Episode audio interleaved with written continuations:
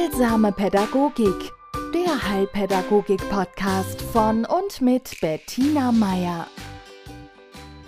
Herzlich willkommen zu einer neuen Folge von Heilsamer Pädagogik. Ich möchte Ihnen heute von Luna erzählen. Natürlich heißt die Kleine nicht so, aber ja, Datenschutz. Luna ist eingeschult worden und sie kam letzte Woche zu mir zu einer Stunde und ich fragte die Mama so, und wie war der erste Schultag? Ja, und an dem schmerzlich verzogenen Gesicht der Mutter habe ich dann erkannt, okay, so optimal ist es wohl nicht gelaufen. Ja, und die Mutter meinte dann nur so, also irgendwie kann sie sich mit den Abläufen in der Schule noch nicht so wirklich anfreunden. Okay, wir haben uns dann verabschiedet, also das Kind und ich, und sind gemeinsam hoch in die Praxis gegangen. Und dort hat sie das gemacht, was sie die letzten Wochen schon gemacht hat. Sie hat sich meinen Krankenwagen, so einen Playmobil-Krankenwagen, geholt und hat den ausgeleert, weil ein anderes Kind hatte den vollgestopft. Und sie fing dann an, mit diesem, mit diesen Figuren und mit dem Wagen und mit Autos und so weiter Unfälle nachzuspielen oder ja, überhaupt ihr Spiel um Unfälle und um Schreckliches etc. Äh, kreisen zu lassen, wobei sie geredet hat ohne Punkt und Komma und ich dann mein Gehör auf Filter gestellt habe. also das klingt jetzt vielleicht seltsam, aber wenn es ist eine Methode, wenn man rausbekommen will, wo es hakt, ja, also was ein Kind wirklich umtreibt, dann schaue ich natürlich auf das, was es spielt, auch wie es spielt, und ich höre zu. Und im Fall von Dauerrednern, ja, kann es manchmal hilfreich sein, sich auf Wortwiederholungen zu konzentrieren. Und mir fiel nach einer Zeit auf, dass das Wort Angst immer wieder kam, dass das Wort Ungerechtigkeit immer wieder kam also sie erzählte da, äh, was weiß ich, von den Ferien, von irgendwas, was in der Klasse nerven würde, von, ja, also Dingen daheim. Also ich hatte so das Gefühl, das ist alles so ein Hintergrundrauschen, was aber auffällig war, und das hat sie auch immer motorisch begleitet. Sie ist dann durchs Zimmer gehüpft, ne? Und während sie die Figuren aufgestellt hat und mir erklärt hat, wer jetzt da wo sitzt und frag mich nicht, richtete sich plötzlich auf und sagte dann, und das ist so eine Ungerechtigkeit. Und dann ging es wieder weiter und dann war irgendwas Angst und dann war, ja, und ich hatte dann so innere Strichlisten und ab, ab der fünften Mal Angst hatte ich es begriffen. Dann denke ich mir, okay, Thema. Und dann das in Bezug mit Krankenwagen und Unfall und frag mich nicht. Und dann habe ich natürlich mal nachgefragt, ne? Also was in der Schule, was, was da so nervt oder warum das jetzt im Augenblick so sich nicht so toll anfühlt. Und da kam dann auch äh, Erklärung von wegen, ja, der eine Freund, den man schon aus dem Kindergarten kennt, der hat also zusammen mit noch einem machen die immer so viel Unsinn und dann könnte sie sich nicht konzentrieren und das wäre also ja, das würde sie nerven. Aber da ich wusste, dass sie diese zwei schon das, ihre ganze Kindergartenzeit kennt und es war mir nicht ausreichend, ja, als, als Begründung für diese neue Situation Schule so mit Vorbehalt anzugehen. Ja, die meisten Kinder freuen sich drauf. Gut, also Krankenwagen, Angst, unfair. Und dann kam plötzlich im Zuge dieser Behandlungen, die diese Püppchen über sich ergehen lassen mussten. Ja, die Oma, die hat immer so Schmerzen, die hat den ganzen Tag Schmerzen und die hat nachts auch so Schmerzen und dann kann sie nicht schlafen. Oh, und mein Papa, der hat auch so Rückenschmerzen, der muss auch immer so Tabletten nehmen. Oh ja, und der Opa ist immer wieder im Krankenhaus, dem geht's nicht so gut. Und abschließend, und ich, ich hab Schnupfen.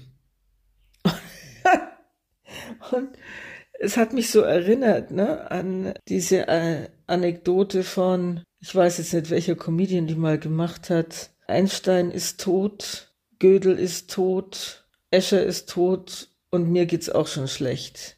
Also es war so eine Abfolge von angstmachenden Dingen ins Umfeld und sie hat sich dann in diese Reihe gestellt und das fand ich jetzt nicht so toll.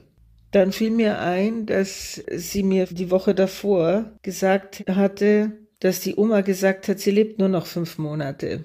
Sie muss in fünf Monaten sterben, genau. Aber jetzt lebt sie ja noch. Und ich hatte mir da einen Vermerk gesetzt, so einen geistigen nachzufragen bei der Mutter, ob, ob bei ihnen daheim eins der Großelternteile jetzt terminal erkrankt ist. Aber das ist mir dann im, ja, ist mir halt rausgefallen, weil einfach sehr viel los war. Aber das kam jetzt wieder bei meiner Beobachtung. Und ich konnte mich auch erinnern, dass sie gesagt hatte, also das ist schon, schon blöd, dass manche Menschen sterben müssen. Okay, ich habe darauf verzichtet, mit dem Kind darüber zu reden, dass alle Menschen sterben müssen, weil das ist eine Erkenntnis, die reift erst im Laufe der Zeit und manche Menschen wollen das nie wahrhaben. Aber um das klarzustellen, das ist jetzt hier eine Begebenheit, die ich schildere, aber dieses Thema Tod, Sterben beschäftigt viele, viele Kinder, wenn sie fünf, sechs Jahre alt sind. Da fällt ihnen zum ersten Mal auf, dass Dinge endlich sind und Menschen endlich sind. Da kommen meistens dann in der Zeit auch diese großen Ängste, ui, Mama kann sterben, Papa kann sterben, ja? Die wenigsten Kinder äh, gehen so weit zu sagen, ich kann sterben. Das kommt ein bisschen später, ja? Für alle Kinder ist die größte Angst, dass ihre Eltern sterben. So, und jetzt hatte ich hier ein Mädchen vor mir sitzen, äh, die anscheinend mit ihrer Oma schon mal Gespräche darüber hatte, dass diese Oma sterben wird. Ja? Und die in einem Umfeld daheim, weil ich wusste, die Großeltern leben in dem Haus neben den Eltern. Also, und die haben viel Umgang mit diesem Kind, ein Einzelkind. Also, die in einem Umfeld lebt, in der die Erwachsenen bedroht sind von Krankheit, von Schmerz, von Tod. Und sie versucht, damit irgendwie umzugehen oder sich einen Reim drauf zu machen, durch die einzige Art und Weise, wie sie weiß, dass Menschen auch sterben können. Das sind Unfälle. Ja, wie soll man Kinder chronische Krankheit erklären? Sichtum. Ja, also für, für sie ist Tod Unfall. Ja, und dann sagen die Leute auch, der ist da gestorben. Ja, oder ein plötzliches Ereignis wie ein Herzinfarkt oder so. Das sind auch Dinge, die kriegen Kinder so mal im, im Gespräch mit. Und sie findet es unfair. Sie findet es total unfair. Ja? Da unterscheiden sich Kinder nicht von Erwachsenen. Wenn wir mit unserem Ende konfrontiert sind, dann kommt da oft die Wut. Ja, warum ich? Es ist unfair oder viele Leute sagen, es prinzipiell unfair, dass man sterben muss. Ja, deswegen auch so viele Versuche in unserer Zeit oder immer schon, das möglichst zu umgehen. Ja, wie ich da so da gesessen bin und dem Mädchen beim Spielen, ja, sie merken, was Spiel in diesem Kontext leistet, zugesehen habe, wurde mir klar, dass es sehr, sehr viel verlangt ist von einem Kind, Vertrautes wie den Kindergarten loszulassen, sich auf was Neues, eine total neue Struktur, einen neuen Tagesablauf, andere Menschen einzulassen, wenn der eigene sichere Hafen, der aus den vier liebsten Menschen, die ich habe, besteht, extrem schwankt, bedroht ist. Die einzige, die nicht krank ist, ist die Mama. Darauf konnten wir uns einigen. Ja? Und wie schon gesagt, der Schnupfen äh, war jetzt nicht lebensbedrohlich. Aber wie soll das ein Kind wissen? Ja? Und ja, am Ende der Stunde habe ich dann, wie die, wie die Mutter Luna abholte, habe ich sie dann noch kurz reingebeten und, und habe ihr so ganz kurz geschildert, also was meine Vermutung für ein zögerliches Einlassen in die Schule wäre und dass ihre Tochter von ihr ganz dringend braucht die Versicherung, wer sie hält, ja, und die Versicherung, dass die Erwachsenen, die dieses Schicksal tragen, in der Lage dazu sind. Denn jetzt kommt noch mal eine besondere Variante dazu Einzelkinder. Noch dazu, wenn es sehr verständige und soziale Kinder sind, die machen dann oft den, ja, automatisch gehen die mit in die Verantwortung. Wenn man sich vorstellt, äh, einen Haushalt, in dem äh, vier Erwachsene leben und ein Kind, dann sieht das Kind sich oft dann als gleichgestellt. Also es merkt natürlich, es weiß, es ist jünger. Aber es ist ein Teil dieses Haushalts und wenn in diesem Haushalt alle erwachsen sind, ja, dann bin ich's halt auch, ja. Und Eltern machen das denen fällt es leider Gottes dann oft gar nicht mehr auf, gerade wenn es ein Kind ist, mit dem man schon sehr bald vernünftig reden kann. Das rutscht ihnen auch aus dem Fokus, dass hier das schützenswerte Mitglied des Haushalts ist, das in keinster Weise äh, für die Befindlichkeit der anderen vier äh, zuständig, verantwortlich oder sonst was ist. Das ist den Eltern natürlich klar, würden sie bewusst auch nie machen. Aber man mutet Einzelkindern dann oft mehr zu, als man das jetzt täte, wenn das, wenn da drei, vier rumhüpfen würden. Ja, das wäre deutlich als Horde Kinder zu erkennen. Für Kinder gelten andere Regeln. Einzelkinder haben es da schwerer. Die gehen leichter in die Verantwortung und es wird ihnen auch diese Verantwortung, ja, oder dieses, die Rolle auch dann oft zugewiesen, die nicht ihrem Alter entspricht. Ja, und da hilft es, also wenn dies, dieses Umfeld belastet ist, dass man auch dem Kind gegenüber nochmal ganz klar definiert, wer ist hier für was zuständig. Und dass ein Kind mitfühlen darf, und das tut's ja sowieso, und dass ein Kind lieb haben darf, und dass es sich wünschen darf, dass es anders wäre, und dass Oma und Opa immer da bleiben, das ist ganz, ganz klar, das wünschen sich ja die Eltern auch. Aber es gibt Dinge, die stehen nicht in unserer Macht, nicht in der Macht der Erwachsenen und nicht in der Macht der Kinder. Und da kann ein Kind lernen, wie ich mit, mit Dingen umgehe, die ich weder verschuldet habe, noch groß beeinflussen kann, die ich ertragen muss. Ja? Und gerade Erwachsene, die von einer chronischen Krankheit betroffen sind, sind da Vorbilder. Wie gehe ich mit meiner Schwäche um? Wie gehe ich auch mit meiner Endlichkeit um?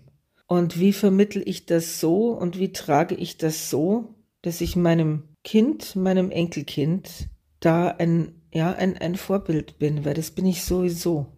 Ich kann nur entscheiden, ob ich ein gutes Vorbild bin oder ein Vorbild, das dem Kind im Gedächtnis bleibt als Schwächung, als Abschreckung. Damit meine ich jetzt nicht, dass sie alles aushalten müssen. Ich fand es zum Beispiel, so wie die Luna mir das gesagt hat, dass die Oma gesagt hat, sie hat noch fünf Monate, aber jetzt ist sie noch da. Und jetzt, jetzt kann man noch gemeinsam basteln. Jetzt kann man gemeinsam Bücher lesen. Jetzt kann man gemeinsam noch Ausflüge machen. Das ist absolut, ja, nachahmenswert. Ja, weil so ist es. Es beschönigt nichts, aber es legt den Fokus aufs Jetzt. Also das, was ihnen möglich ist zu tun und noch einigermaßen freudvoll zu tun, das zu tun im Hinblick auf, gut, irgendwann wird es nicht mehr möglich sein. Ja? Und ein Kind erträgt es, wenn es weiß, da hat jetzt jemand Schmerzen und deswegen kann die Oma jetzt nicht mitgehen. Oder deswegen bleibt sie jetzt lieber sitzen und hört sich das vom Stuhl aus an. Das ist absolut authentisch. Und man kann den Kindern den Schmerz nicht ersparen, den diese, ja, dieses Schicksal mit sich bringt. Aber man kann ihnen zeigen, wie man damit umgeht. Und an Tagen, wo sie sich nicht in der Lage fühlen, wenn sie selber jetzt einen schlechten Tag haben, in dem auch sie die Verzweiflung übermannt, ja, dann bleibt man für sich. Ja, dann sucht man, ja, die Gesellschaft von Erwachsenen oder eben zieht sich zurück. Aber prinzipiell ist es so, es ist ein Geschenk, wenn ein Kind mitkriegen kann, so ist das Leben und so geht's auch zu Ende. Das ist etwas, wenn das in Offenheit und Liebe gelebt wird, das stärkt die ganze Familie, auch in der Trauer. Man darf sich bloß nicht vormachen, Kinder bekämen nichts mit. Man könnte es vor Kindern geheim halten. Es wäre in irgendeiner Weise förderlich, Kinder im Unklaren zu lassen oder zu lügen. Ja? Also da möchte ich abraten davon. Verharmlosen Sie nichts. Ja? Solange man noch nichts weiß oder solange noch nichts feststeht, ist es klar, dass man da nicht groß drüber reden muss. Aber wenn das mal soweit ist, dann ist verantwortungsvoller Umgang wirklich Klarheit.